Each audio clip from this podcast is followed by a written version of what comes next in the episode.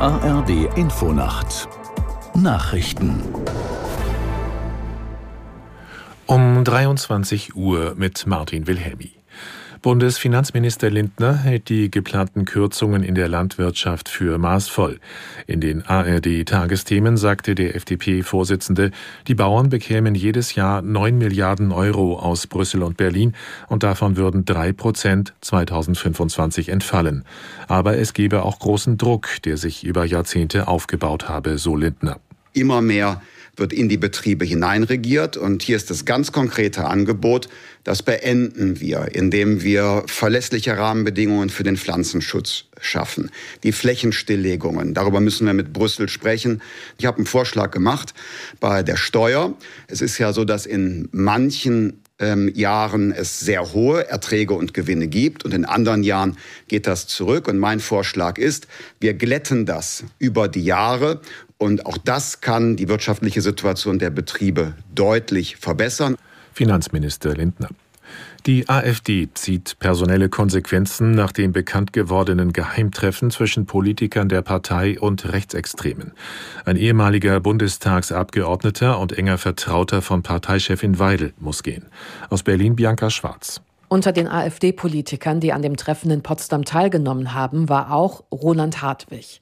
Nach Informationen des ARD-Hauptstadtstudios wurde der Arbeitsvertrag im gegenseitigen Einvernehmen und mit sofortiger Wirkung aufgelöst. Laut der Veröffentlichung des Recherchenetzwerks Korrektiv war Hartwig Teilnehmer eines geheimen Treffens im November in Potsdam. Dort sollen er und weitere AfD-Politiker mit bekannten Rechtsextremen über einen sogenannten Masterplan gesprochen haben, um Millionen Ausländer und auch deutsche Staatsbürger Bürger mit Migrationshintergrund aus dem Land zu vertreiben.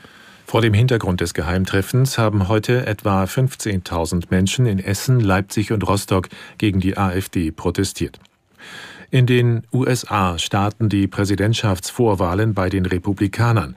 Die erste Abstimmung beginnt in den kommenden Stunden im Bundesstaat Iowa.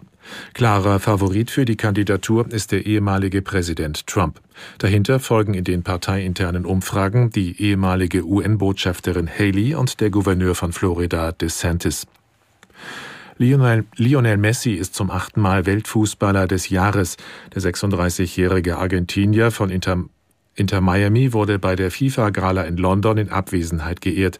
Bei den Frauen setzte sich die Spanierin Aitana Bonmati durch. Die 25 Jahre alte Weltmeisterin spielt beim FC Barcelona. Das waren die Nachrichten. Das Wetter in Deutschland in der Nacht verbreitet Schneeschauer vom Oberrhein bis zum Alpenvorland sowie nach Vorpommern hin meist trocken, die Tiefstwerte plus zwei bis minus zwölf Grad. Morgen im Süden und auch im Nordosten freundlich, die Temperaturen minus vier bis plus vier Grad. Es ist 23.03 Uhr.